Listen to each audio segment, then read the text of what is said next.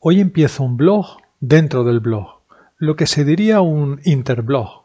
¿Existe esta palabra? Bueno, desde ahora seguro que sí. Pues eso, empiezo un blog de viajes dentro de este blog de inmersión lingüística. Quiero compartir mi punto de vista de este país que me vio nacer y que es distinto a todos los que has visitado o visitarás, incluido si ya lo has visitado, España. Desde que leí La Vuelta al Mundo en 80 días, Supe que quería imitar al gran Phileas Fogg, pero antes que de ese héroe de ficción creado por Jules Verne, me enamoré de un naturalista que recorría España describiendo su fauna y su flora, Félix Rodríguez de la Fuente, y decidí que algún día le imitaría y conocería cada rincón de España antes de salir a ver el resto del mundo. Afortunadamente no ha sido así, y todavía me quedan muchos lugares por descubrir, pero los que sé te los comparto. Por eso te invito a escuchar, leer o ambas cosas a la vez. Nací en Barcelona y por eso empiezo por aquí, pero por una Barcelona preolímpica. Y hago esta aclaración porque la ciudad condal, título que viene de los condes en los tiempos de la marca hispánica, era muy diferente por dentro y por fuera antes de 1992. El macroevento deportivo provocó una operación de cirugía estética de la ciudad en la cual, como a cualquier persona, rejuvenece pero le quita el buque de la esencia, la naturalidad y la autenticidad. Quitaron los bares de barrio y entraron las franquicias internacionales. Los barrios marineros fueron sustituidos por puertos deportivos donde atracaban yates que no tenían el mismo sabor ni el mismo saber que las barquitas de madera. En esa Barcelona los turistas eran mochileros y la Sagrada Familia recibía tan pocas visitas que se pensaba que no se iba a terminar nunca. Ahora Incluso con la pandemia, miles de personas la visitan, antes o después de otras obras del legado del genial arquitecto de Reus, mi tocayo Gaudí. Y, por supuesto, te animo a que tú también la visites. Una vez vista, por lo menos pásate también por las fachadas de la Casa Batlló, la Pedrera, y visualiza Barcelona desde la balconada del Parguell, en el barrio de Valcarca. Después, bajando hacia el mar, yo me perdería por la zona de Alborn. La ciudad tiene mucho transporte público y llegas en un momento de norte a sur. Aquí vas a ver extranjeros, pero no turistas, sino personas, sobre todo de Europa, que han decidido vivir en esta ciudad. Si bajas por la rambla del Born, dejándote la Catedral del Mar hacia el mar, te encuentras el antiguo Mercat del Born, un espacio abierto y gratuito en el que verás restos de la Barcelona de hace siglos, y justo detrás hay un restaurante que conserva el estilo de antaño, Tú eliges el pescado muy fresco que está en el escaparate y ellos te lo cocinan con el olor a mar todavía entre sus escamas. Después yo me iría a tomar un té a El Bosque de las Fadas, un bar que es como eso, un bosque de hadas, donde puedes tomarte un té o un whisky doble en una penumbra y allí practicar la desconexión mental de ese dulce estrés que es caminar por una ciudad desconocida. Luego me iría con metro hacia el barrio de Gracia y buscaría un club de poesía, donde uno de los muchos cantautores con guitarra en mano comparte su punto de vista de la vida de una manera singular. Una vez en el barrio de Gracia puedes encontrar cualquier tipo de cocina del mundo. También hay cines alternativos donde descansar o refrescarte si hace calor mientras disfrutas de alguna película de cine de autor. Aunque a mí lo que más me gusta es charlar, platicar y conversar con la gente local. En los bares que hay en las calles paralelas de la parte alta de las Ramblas hay pequeños locales donde la gente más variopinta te puede contar sus batallitas aunque no te conozca de nada. Esa gente te hará sentirte en mi Barcelona. Verás que las rondas de vino áspero o agua con gas, lo que prefieras, se suceden entre risas hospitalarias donde te preguntan de dónde eres para luego decírselo a sus amigos, no para saber aproximadamente el dinero que te vas a dejar en la ciudad. Barcelona es de las ciudades más auténticas del mundo, pero hablo de Barcelona, no de Gaudí Disney. La próxima parada, Girona. Cuando ya hemos sentido que la ciudad de Barcelona nos ha picado y nos ha enamorado, es el momento de salir y tomar el aire. A Barcelona siempre se vuelve. Es muy difícil conocer a alguien que solamente la haya visitado una vez. La realidad es que mi ciudad es una ciudad de ciudades, conforme iba creciendo, iba absorbiendo pueblos colindantes como Gracia, Palcarca, Poblasec, y eso indudablemente dejó y deja rastro, ya que las personalidades de los lugares y lugareños nunca se mimetizan al 100% con el ensanche, el champla, que los va uniendo como si fuera una corriente de lava cementera. Barcelona es de las ciudades con más marketing internacional y eso ha hecho que haya eclipsado una multitud de cosas y lugares interesantes que hay alrededor de ella.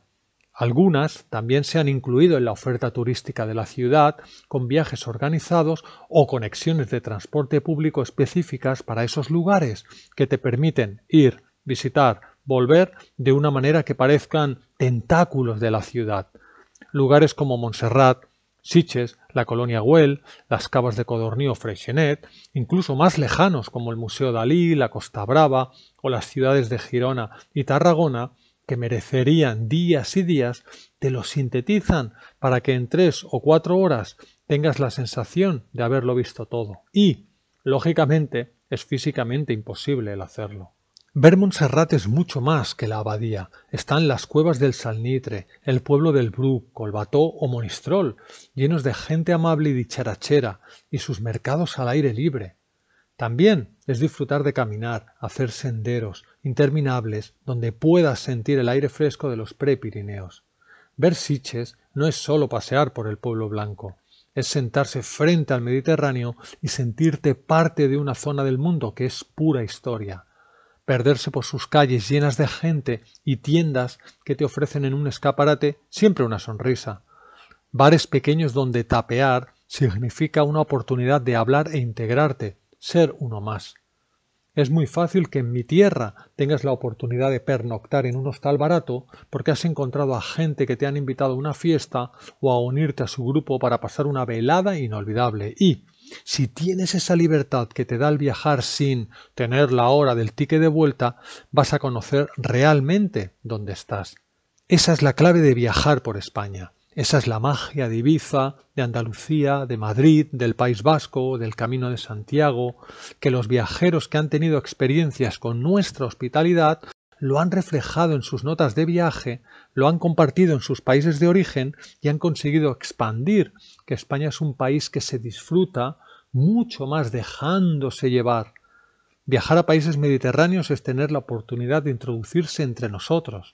Sí, nosotros los españoles, acostumbrados a ver turistas desde que nacemos, pensamos que son parte del paisaje, como los gatos.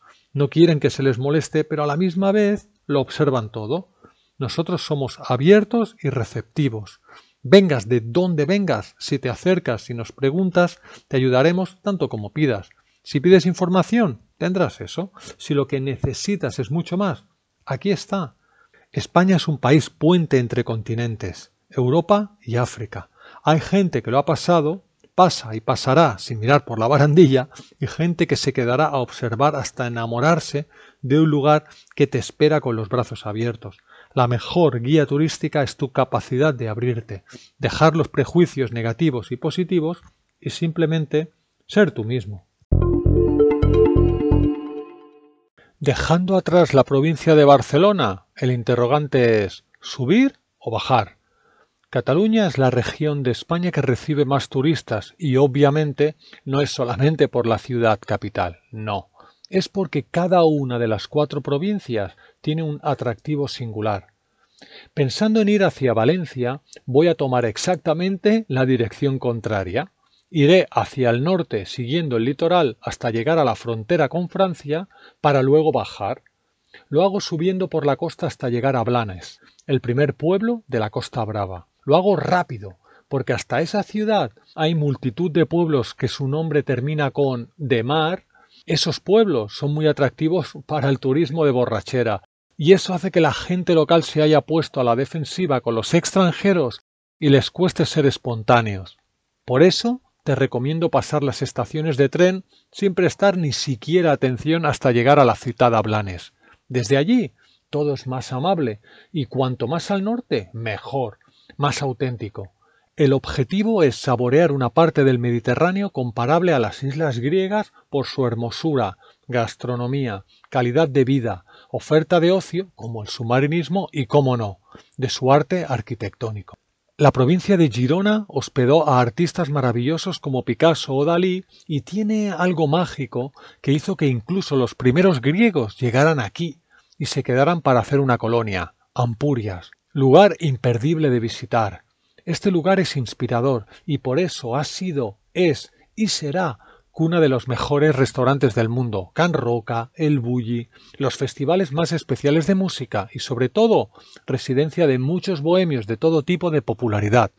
De hecho, en las estadísticas, Girona siempre aparece como la provincia española con mejor calidad de vida. Te invito a disfrutar del mar con naturalidad, no solo por la multitud de calas de escondido acceso y a las que solo los locales saben llegar, pregúntales, sino también porque si conectas con la sensibilidad de la fauna y flora zonal, vas a pasar unos días idílicos que te harán parecer que estás fuera de la vieja Europa. La gente local tiene un ritmo diferente, con una sonrisa constante en la boca y paladar delicado. Te sorprenderán indicándote lugares, a primera vista humildes para comer, y que esconden auténticos chefs anónimos. Si el viento de la tramontana te deja, podrás disfrutar de veladas en la playa y en esos pueblos desde Semana Santa hasta que saluda el frescor del otoño. Hay festivales de música y cultura todos los fines de semana, donde sí o sí vas a ser invitado por gente local a tomar un ron cremat, ron caliente. El interior de la provincia es maravilloso, menor en contacto con el turismo extranjero, está lleno de pueblos pequeños o muy pequeños donde todo está empedrado y las montañas son lo suficientemente suaves para disfrutar de un senderismo o unas rutas a caballo por ellas. Como sabes, hoy en día todo está al alcance de la palma de la mano o del dedo, ya que con un teléfono con conexión puedes encontrar todo tipo de actividades que, con toda seguridad, te harán pensar necesito más días. Besalú te sorprenderá si en tu país no hay construcciones medievales. Begur te enamorará como también los pueblos más al norte, San Pera Peratallada, San Pera Pescador o La Gema, Cadaqués, que nada más pisarla te demostrará sin preguntarlo el por qué Dalí se quedó a vivir allí. Por cierto, no te pierdas su casa en Port Es una caminata de 25 minutos preciosa desde Cadaqués o el castillo de Púbol o cada metro de esta costa que te sacará tu lado artístico. El próximo audio artículo entraré en la ciudad que dirige todo esto, la bella ciudad de Girona. Entro en la ciudad de Girona todavía con la salitre de la Costa Brava en mi piel. Girona es lo contrario a Barcelona, ni tiene montaña ni tiene mar. Todo gira en torno al río Niar y de hecho, no sé por qué, pero todos acabamos en alguno de sus puentes, contemplando las casas construidas y reconstruidas por los siglos en sus orillas y sus reflejos en el agua. De hecho, cada uno de los puentes tiene su historia, uno rebosante de candados puestos por eternos amantes del amor, otro que es hermanastro de la Torre Eiffel, otros que te ofrece una vista de como si una rambla se tratase, y así uno por uno. La televisión le ha hecho mucho daño o mucho bien a esta ciudad, como se quiera ver. Su barrio judío es tan auténtico que ya no lo será nunca más. El ser escenario de Juego de Tronos, Game of Thrones, hizo que la llegada masiva de turistas le quitara el glamour, aunque ve y díselo a los comerciantes a ver qué opinan. La verdad es que la espuma se ha desvanecido y ya es casi como antes, donde realmente pasear por la judería El CAE era como retroceder cuatrocientos años de golpe, ya que es el barrio sefardí mejor conservado de Europa. Antes o después te recomiendo que pases por los baños árabes y después descanses en las escaleras de la catedral. No sé, el viajero que pisa Girona es diferente al de Barcelona. No digo mejor o peor, pero no chilla tanto, ensucia nada y sonríe mucho. Es un relax constante y además, cuando es el Corpus o alguna otra fiesta religiosa en la que la ciudad se engalana, la ciudad se decora con una manera respetuosa con la piedra. Algo así como una persona que se maquilla lo correcto, ni más ni menos, para resaltar su belleza natural. En esta ciudad vas a tener la sensación de que es un pueblo grande. Si vas por el paseo Joana hacia las murallas, sabrás de lo que te hablo. Además, pararte a comer en alguno de sus muy variados tipos de restaurantes de cocina local es un éxito asegurado y muchísimo más económico que hacerlo en Barcelona. Si quieres volver al siglo XXI para tomarte algo o quizás para comer específicamente, salte un poco del centro histórico y pregunta por la Rambla de la Libertad, que combina edificios históricos con otros modernistas, que también tienen sus siglos, pero que mm, sobre todo destaca este paseo porque tiene unas personas maravillosas. Eso también lo tiene Girona. La conversación siempre tiene lugar y, con el pretexto de preguntar por cualquier dirección, puedes conseguir un intercambio de experiencias con cualquier inquilino de barra que, con mucho gusto, te contará dónde come el mejor embutido, pan y pescado recién llegados del Mediterráneo vecino. Además, la estación de tren es muy conveniente, porque puedes ir a donde quieras, incluso a París, en un tren sin salir de ella. Sí, el sistema de comunicación es casi perfecto y tanto los buses como los trenes nacen y mueren en esta bendita ciudad. Por cierto, nunca te he hablado de BlaBlaCar. Es un sistema perfecto para ahorrar dinero y ganar conversación para practicar español. Sí, es una aplicación en la que las personas que van a realizar algún viaje solos comparten su trayectoria e invitan a gente que, por un poco de dinero, pueden viajar con ellos. Es decir, te encuentras con tres o cuatro anónimos con los que tienes conversación a la vez que por muy poco importe te desplazas, seguro y rápido. Girona es un buen sitio para reorientarse. Ahora debo decidir si irme a Lleida o a Tarragona. Mm, creo que me voy a Lleida, porque es tan desconocida como auténtica. Sí, decidido. Lleida es sin duda una provincia diferente de entre las cuatro que tiene Cataluña. Es la única que no tiene mar, y por eso ha sido la menos inspeccionada en la historia. La provincia tiene tesoros maravillosos como los Pirineos, pueblos muy pequeños y de naturaleza auténtica entre ellos. Sin embargo, me voy a centrar en la capital porque es fácil que llegues a ella con transporte público, especialmente en Renfe. Después de visitar Barcelona y Girona, puede parecer que te introduces en un lugar yermo, medio estéril, previsible y con poco que descubrir. Sí, puede parecer que Lleida es como la chica o el chico que en principio no es el más guapo o guapa de la fiesta, pero que luego te sorprende y quieres saber más y más de esta persona y volver a verla es tu deseo. Si siguieras las guías tradicionales de la ciudad, harías un tour por monumentos, sobre todo religiosos, que están valorados internacionalmente como las iglesias de Boy, la gótica Seu Bella de Lleida, la iglesia de San Lorenzo o los castillos de Gardeny o el de la Suda, construido por los musulmanes que después fuera residencia de los reyes católicos y que hoy en día se conserva muy bien. Esas mismas guías te recomendarían el Parque de la Michana, que es un oasis en medio de la ciudad, o si deseas un parque más afrancesado el Parque de los Campos Elíseos de Lleida. Son parques que te encuentras cuando disfrutas del río Segre, sin duda el corazón vertebral de la ciudad. La calle mayor, que es imprescindible con casi 500 tiendas, donde lo importante, como siempre, es interactuar con la gente, también saldría en esa guía en línea o en papel para que te rasques el bolsillo por necesidad de hambre o porque quieras un recuerdo de tu paso por esta ciudad.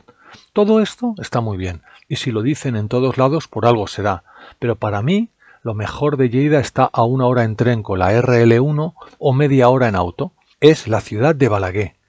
De verdad que en la provincia hay paisajes espectaculares y pueblos que serán una tentación para que te quedes a vivir en ellos, además de que te encontrarías casas a un precio de risa.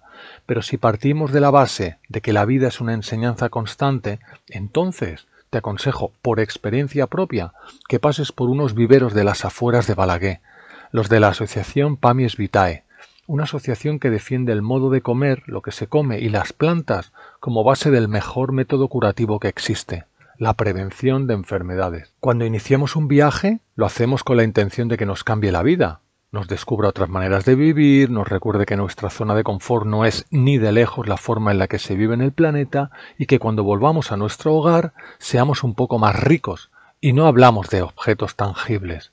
Aquí en Balaguer está la riqueza de la sencillez, el altruismo y el compartir el conocimiento con el único deber de seguir compartiendo tú a los demás, de crear una cadena que te haga libre. Curiosa ironía. Esta es mi recomendación, Un museo, una exposición o una conferencia puede tener el mismo impacto intelectual y emocional que hablar con un payés campesino, mientras te pesa y sirve un kilo de fruta en un mercado municipal. Lleida es así, tiene la sabiduría de la discreción, del ser la cenicienta entre las monedas de la fiesta. La próxima etapa, bajo camino a la comunidad valenciana, eso sí, parando en la tierra de Gaudí y los romanos, Tarragona. Para llegar a Tarragona tienes que cruzar una tentación, la parte norte de la Costa Dorada.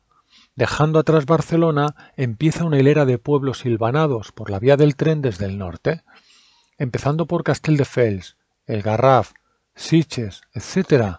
Desde la ventanilla del tren vas viendo decenas de pueblitos y pueblos en los que antaño podías ver un burro y una barca de madera azul y blanca, sufrida y vieja, dando el toque romántico a la costa catalana. Después, al dejar Cubellas y adentrarte propiamente en la provincia de Tarragona, el cordón intermitente de antiguos pueblos pescadores se ha convertido en una línea paralela de urbanizaciones turísticas y casi iguales, tanto en plan de urbanización como de servicios que ofrecen y personas que deambulan por ellas.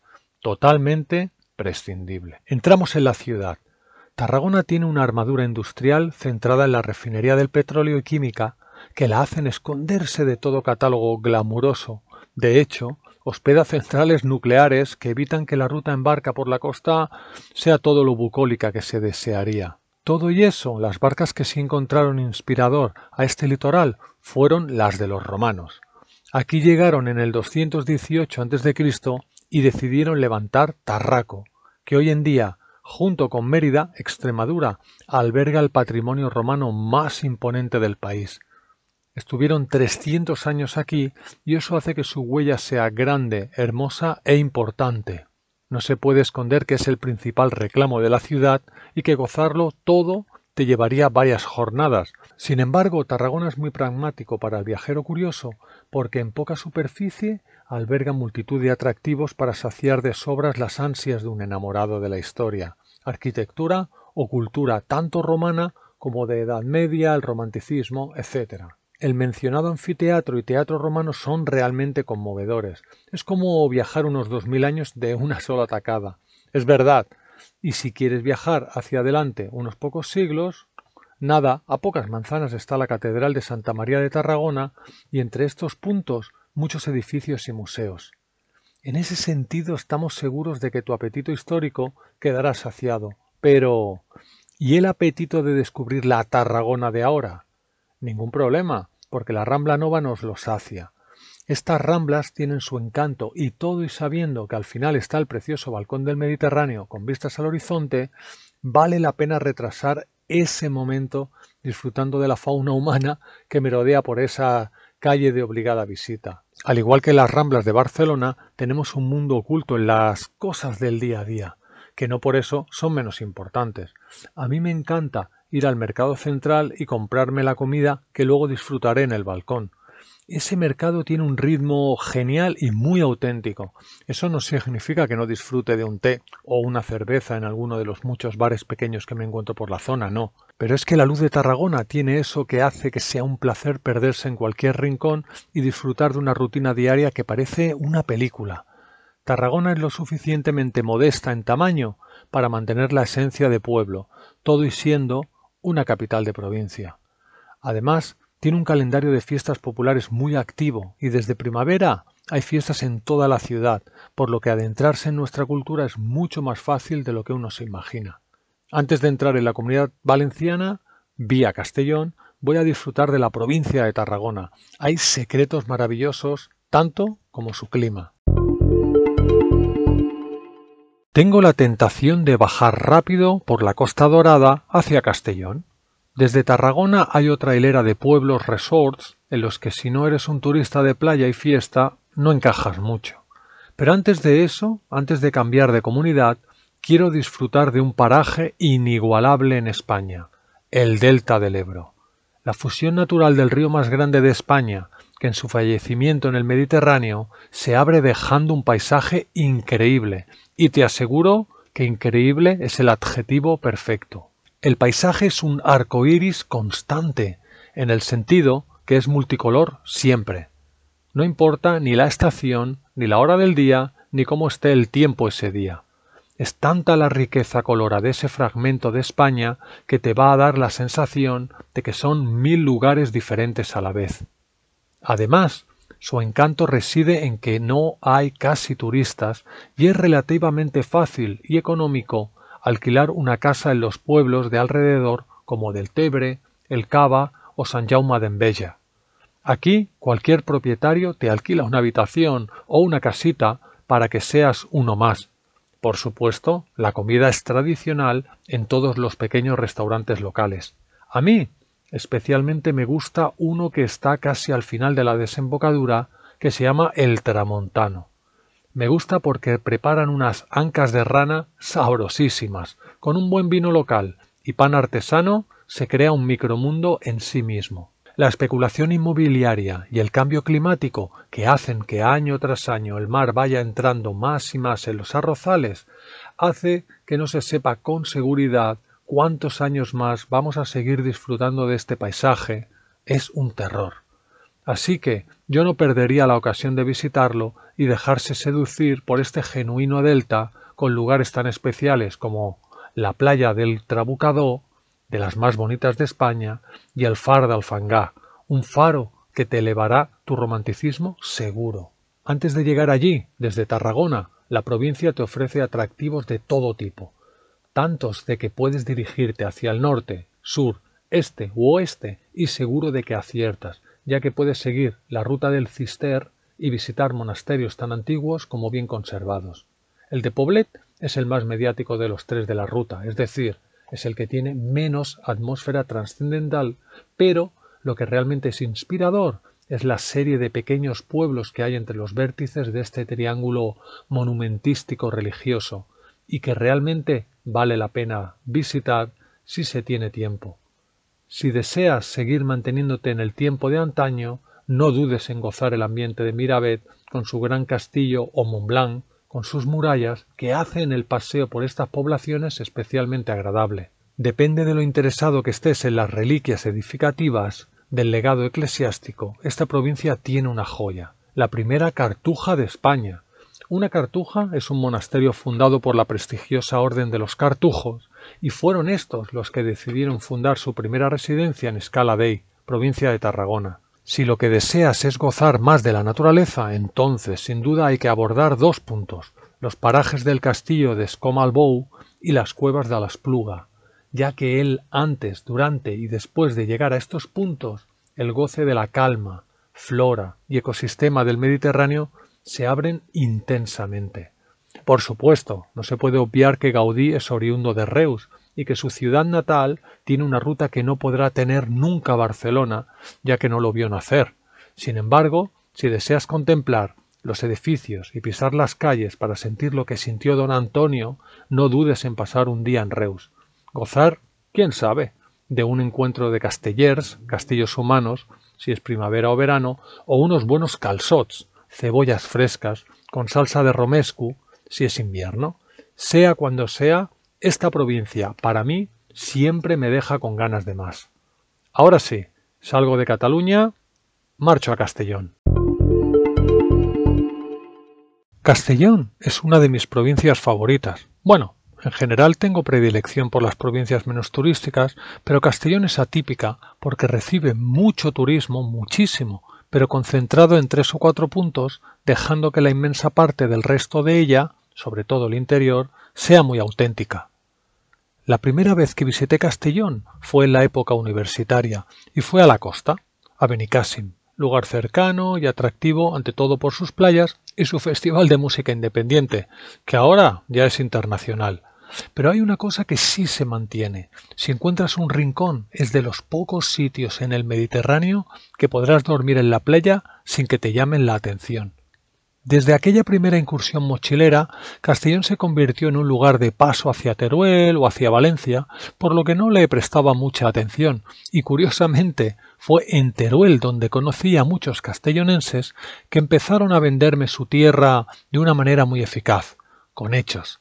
Me empezaron a hablar de sus pueblos, unas bellezas que parecen que congelan el tiempo como Ares del Maestrat, una de las joyas del maestrazgo, una zona tan hermosa como desconocida. El maestrazgo es una de las zonas más auténticas sin duda y pintorescas que visitar en Castellón. Fuera de esa zona tenemos a uno de los pueblos más bonitos de España, Cuya. Y si quieres que te impresione la atmósfera medieval y el equilibrio de cómo ser auténtico y servicial a la misma vez, no puedes perdértelo. Son pueblos que te generan la sensación de que no te importaría vivir en él. Afortunadamente, el siguiente pueblo es tan hermoso que se te olvida el anterior. Es el caso de Morella, que ya empieza a seducirte cuando le ves desde lejos, ya que está elevado. Mis amigos me empezaban a hablar de esos lugares y consiguieron que me quitara de la mente lo que la mayoría de los foráneos tenemos, que Castellón es solo zona de playa, con unos parques acuáticos gigantescos y la población de Peñíscola, y su castillo Papaluna. Es verdad, su lugar de cine y su casco antiguo es para dejarse la batería del teléfono haciendo fotos, ya que combina la piedra, situado prácticamente encima del mar, con la intimidad de una pequeña península. Por supuesto, también pasaron por aquí los creadores de Juegos de Tronos y de otras películas que rodaron algunas escenas, siendo eso un cebo para muchos cinéfilos, que han provocado auténticos embotellamientos en sus calles medievales, atraídos por la guina del pastel, el castillo templario, conocido como el castillo de Papa Luna, que debe su nombre a Benedicto XIII, el antipapa, que se fugó aquí desde Aviñón durante el cisma de Occidente. Sí, este lugar fue clave en la época en la que llegó a haber dos papas de la Iglesia Católica, y depende como cuentes hasta tres al mismo tiempo.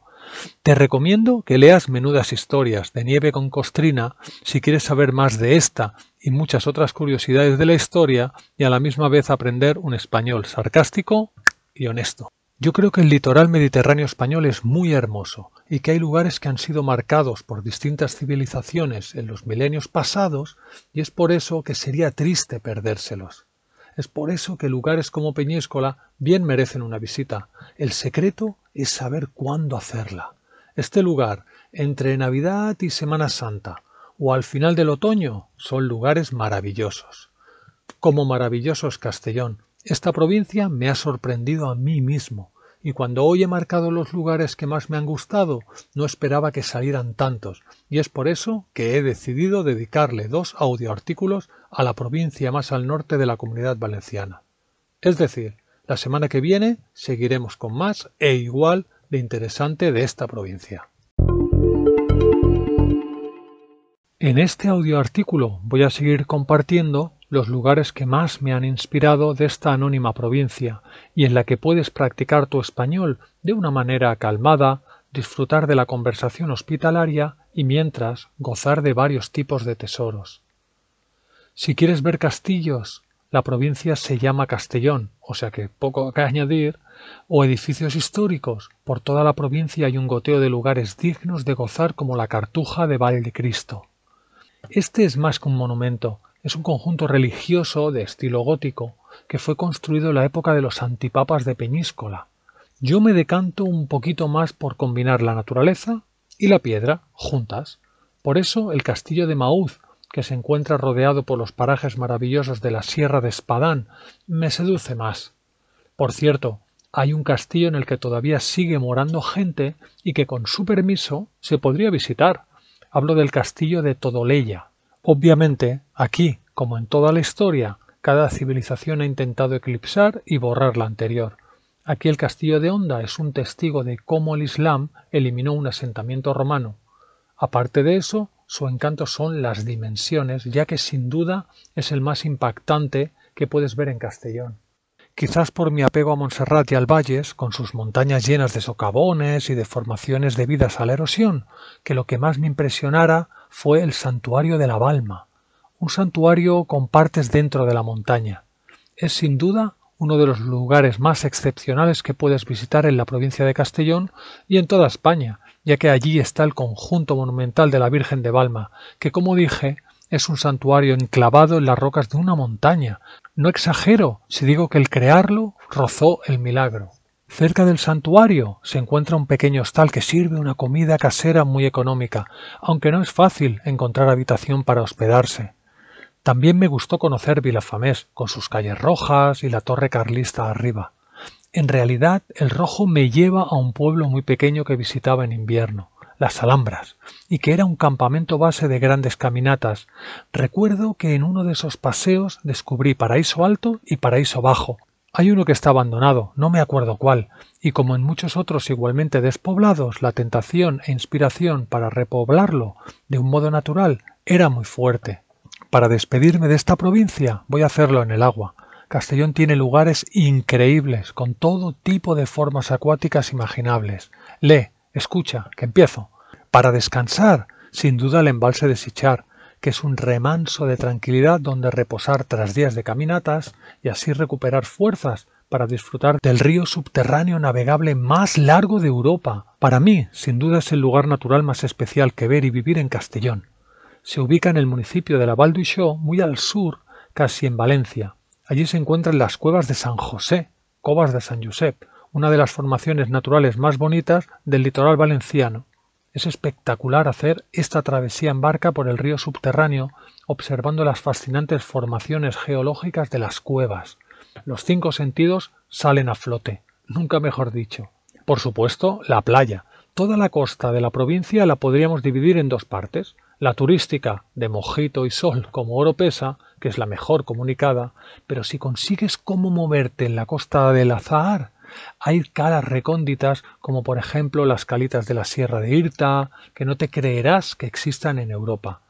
Otra manera de disfrutar del agua es la fuente de los baños en Montanejos, una piscina natural para todo el año. Bañarte en estos lugares es disfrutar de la combinación de la naturaleza en su vertiente más pura, Además, suelen estar cerca de pueblitos interesantes y esta no lo es menos con su municipio Montalejos que te agradará.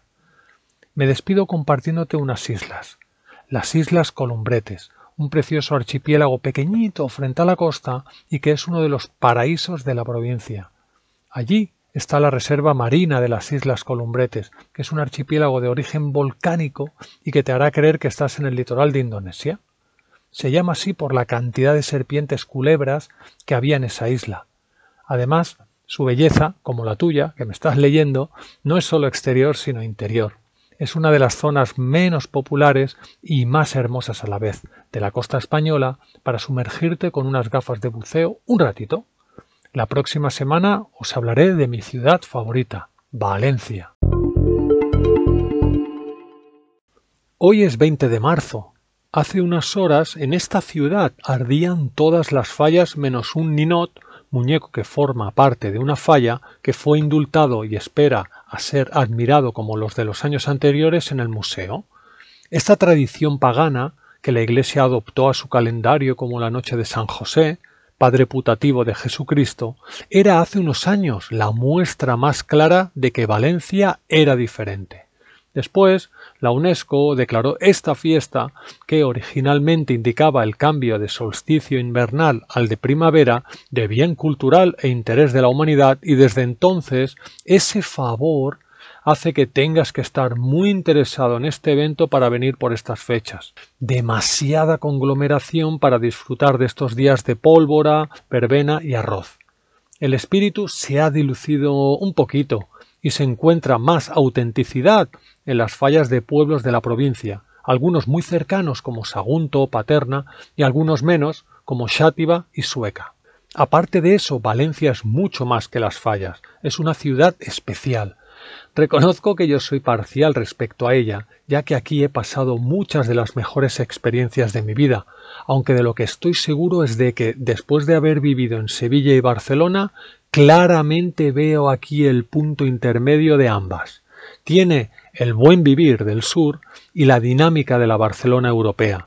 Eso, y que además en bicicleta la puedes disfrutar sin ningún problema, ya que la ciudad es plana. Casi se debe catalogar Valencia capital como una ciudad de obligada visita. Si te sientes en forma caminando o te alquilas una bicicleta, hay varios negocios de estos por el centro, no dudes en marcarte estos siete puntos para inspeccionar. Eso sí, sin ningún tiempo programado. De hecho, este pequeño tour que te comparto bien merece dos o tres días. Valencia es de los lugares donde he visto más amabilidad entre la gente. Son personas muy campechanas y yo creo que es por el sol. Aquí es como si diera de otra manera, sobre todo la luz. ¿Empezamos a pedalear? Pues aprovechando que empiezas la ruta por el centro, vamos a la Plaza de la Virgen, que construida sobre un antiguo foro romano es la plaza más emblemática y sin duda uno de mis lugares favoritos de Valencia con un impresionante centro que destaca la enorme fuente del Turia, que homenajea al río valenciano que la atravesaba, hasta que una riada mató a mucha gente y decidieron desviarlo, está entre tres importantes edificios, la Catedral de Santa María, el Palacio de la Generalitat y la Basílica de la Virgen de los Desamparados. A mí me gustan los colores de sus edificios en el atardecer. Sí, los atardeceres en Valencia son distintos, no por lo romántico del contraste de luces más bien por todo lo contrario, es ruidoso en sí. De hecho, Valencia es ruidosa, pero no en el sentido negativo, me recuerda a Ciudad de México, es más bien bulliciosa. Sí, en el ambiente siempre hay un rumor y eso la hace, mm, si le pillas el puntillo, acogedora. Cuando hemos gozado de su observación y o visitado algún edificio magnífico, entonces pedalearemos un poco, solo 15 minutos hacia el sur, y encontramos la creme de la ciudad, la ciudad de las artes dando un agradable paseo por el jardín del Turia, kilómetros y kilómetros de zona verde que te desconectan del anterior alboroto. Realmente es un remanso de paz. Desde lejos ya verás un conglomerado de edificios multiformes que a mí me parecen criaturas del mar cementadas y que en sus vientres albergan lo más chic de la cultura y ciencia valenciana, y en algunos casos mundial, ya que el Oceanógrafo de Valencia tiene el acuario y el delfinario más grande de Europa y de los mayores del mundo. Esto que se dice en 10 segundos representan horas y horas de gozo visitando y observando casi toda la fauna marina mundial en un mismo espacio. Solamente aquí puedes pasar horas y horas, pero además hay otras posibilidades además de agua ver una proyección en la pantalla más grande de España, hacer una pausa en la horchatería interior o caminar sobre unos lagos dentro de una burbuja. A mí, una que me parece extraordinaria es la de mantener conversaciones con otra persona situada a 50 metros en la zona de los arcos comunicantes. Eso es un detalle. El diseño no solo fue pensado en el efecto visual, sino también en el sonoro. Además, en primavera, la calor levantina es muy agradable, por lo que pasear, reposar, pasear y reposar entre sus muros desafiantes de la fuerza de la gravedad es muy placentero. Además, en Valencia es muy difícil no encontrar un bar donde repostar energía con una pequeña tapa y bebida refrescante. En este espacio tan singular voy a hacer una parada y en el próximo audio artículo voy a compartirte mis otros cinco lugares que creo que te pueden atraer y que, si estoy en España, vengo a visitar por lo menos una vez al año.